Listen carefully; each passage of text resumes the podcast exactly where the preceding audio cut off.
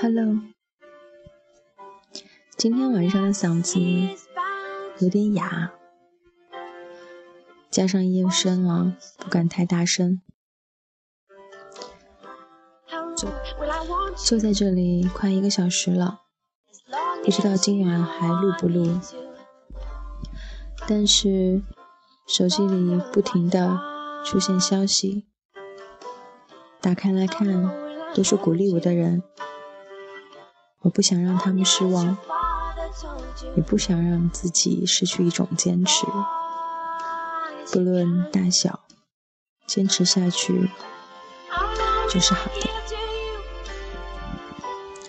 今天晚上照旧还是一个绘本，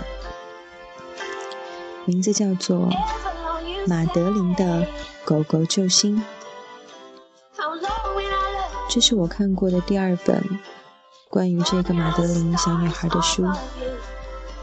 第一本就是以她的名字命名的，这一本呢，就多了一个主角——狗狗救星。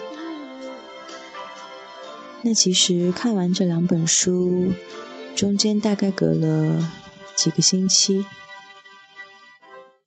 到现在也没有任何文字去介绍这个女孩的背景。包括他们住的那一栋巴黎的老房子。其实看画面就知道，那其实是一个修道院。十二个女孩跟修女们住在一起。那究竟为什么他们会住在修道院里？他们的父母在哪里？嗯，这些都没有交代，给我们留下了一些想象的空间。其实，在两岁多小孩的脑海里，这些女孩她们住在一起，睡在一起，在一起刷牙，一起出门，然后一起遭遇同样的事情。这种集体生活是她从来没有经历过的。当然，她现在也在慢慢的努力融入集体生活，但是跟书里的好像又有一些不一样。正因为陌生，正因为好多事情我没有跟他解释过，因为连我自己也不知道应该怎么去解释。他好像对这个女孩，对这个生活环境特别的好奇。好吧，那让我们一起来看看马德琳的狗狗救星。巴黎有座老房子，青藤爬满墙，里面住着十二个小姑娘。每天早晨九点半，不管下雨还是天晴，她们排成两行走出门。个头最小的那个名叫马德琳，她不怕老鼠，最爱冬天，滑雪和溜冰。在动物园见到老虎，也只是呸呸两声。没有人比他更知道如何让克拉菲小姐吓得要昏倒。那天，他脚一滑，掉进河里了。可怜的马德琳，这回要没救。忽然，有只狗飞快地跳下水，扑通，把他拉上了岸边的码头。希望以后你会乖乖听话。现在赶快喝一杯洋甘菊茶。晚安，孩子们，希望你们好好睡。晚安，晚安，亲爱的克拉菲小姐。老师关掉灯，刚一走开，孩子们就开始大吵大闹，全都争着要跟那只狗睡觉。这个新来的狗狗学生真是既热心又聪明。饼干、牛奶和牛肉是他最爱吃的。珍妮花，大家给它取了这个名字。它会唱歌，甚至好像会说话。最喜欢每天出门去溜达。不久，天空开始下大雪，屋子里却温暖又舒服。就这样，很快过去了六个月。五月一日转眼就要到了，每年的这一天都叫人紧张的不得了。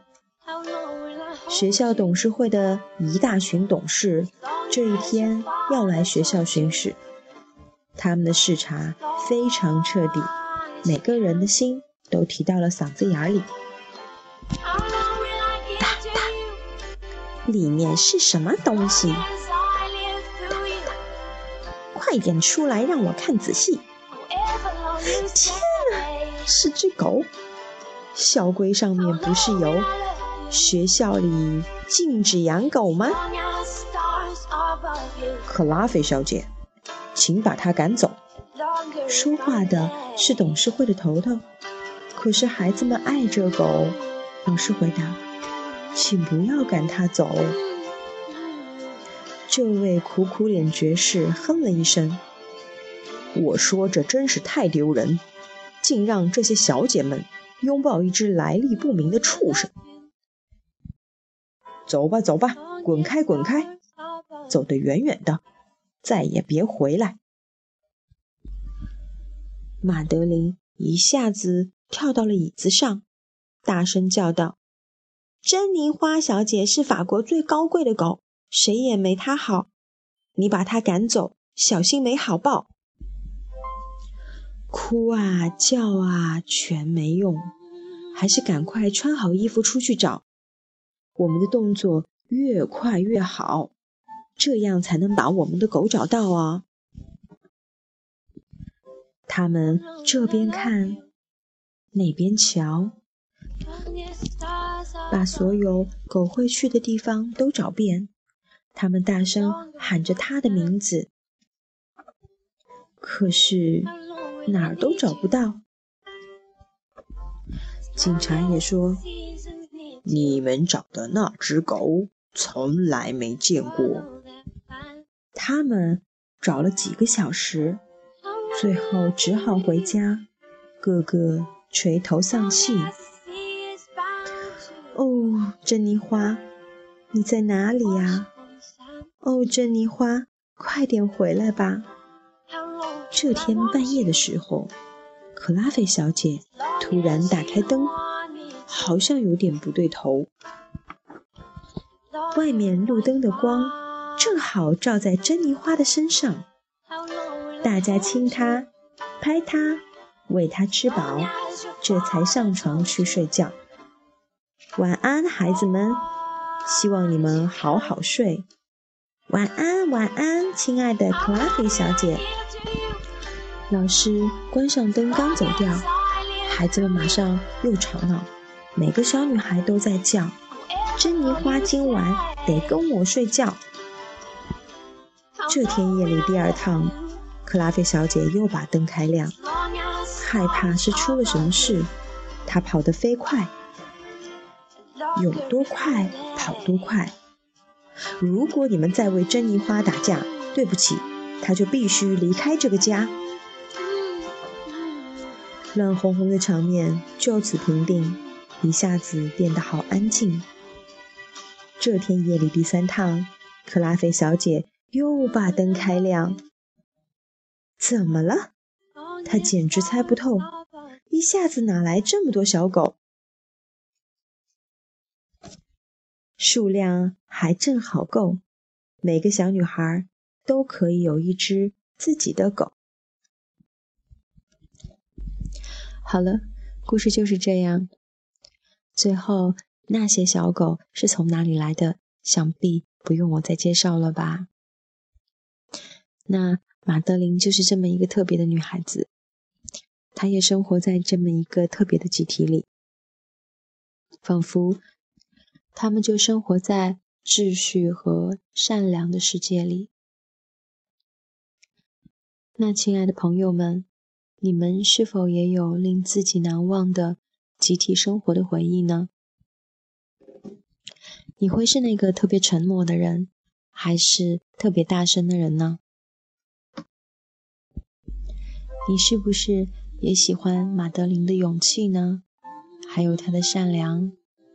还有她的纯真，这些是不是我们这些可怜的成人们正一点一点失去的美好的东西呢？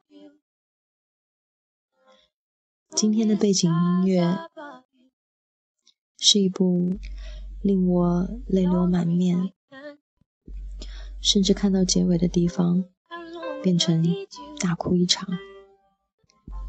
这部电影的名字叫做《About Time》，中文名字叫做《时空恋人》。很巧的是，早些年看过的一部电影叫做《时空旅行者的妻子》，女主角也是这位笑起来甜美可人的女孩子。只不过在这部电影里面，《About Time》里面。他给我留下了更加深刻的印象。他的笑容几乎可以融化一切冰雪。当他和男主角在一家呃黑暗主题的餐厅里吃饭，可是彼此都看不见，由侍者把他们领到相同的桌子前。那就这样，他们在黑暗中不需要先了解对方的容颜，他们已经发现互相吸引。当男主角先出来，忐忑不安地等着女主角的时候，他一定也很害怕，出来的人不是自己想要的那一个。那究竟？我们会在心中勾勒出什么样的一个形象呢？也许来自于你的父母，也许来自于你在成长过程当中看过的那些美好的容颜。那这些可能点点滴滴的都累积在你的回忆里。当然，当 Mary 出来的时候。他还是对自己笑了。这么美丽的女孩子，却又这么谦逊，又是那么体贴，几乎让我这个正在观影的同为女性的观影人都感觉到绝对不能够错过。可是这部电影。恰巧描述的，就是男主角，他能够回到过去的某一个时间，去重新选择。这种能力，可能每个人都会向往。可真当你拥拥有了这种能力之后，也许会令你苦恼，因为究竟我们要如何去度过？以后的时光，它将影响到身边的每个人。男主角是一个心地善良的人，他渴望有一段令他刻骨铭心的爱情。当他和 Mary 不期而遇，